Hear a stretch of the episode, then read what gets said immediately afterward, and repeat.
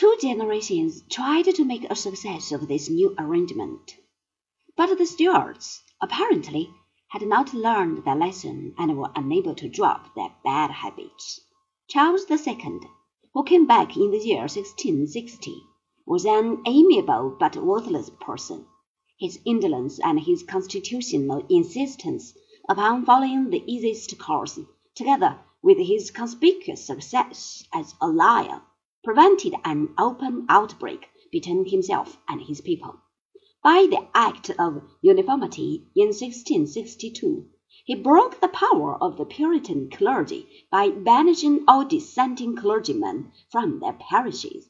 By the so-called Conventicle Act of 1664, he tried to prevent the dissenters from attending religious meetings by a threat of deportation to the West Indies. This looked too much like the good old days of divine right.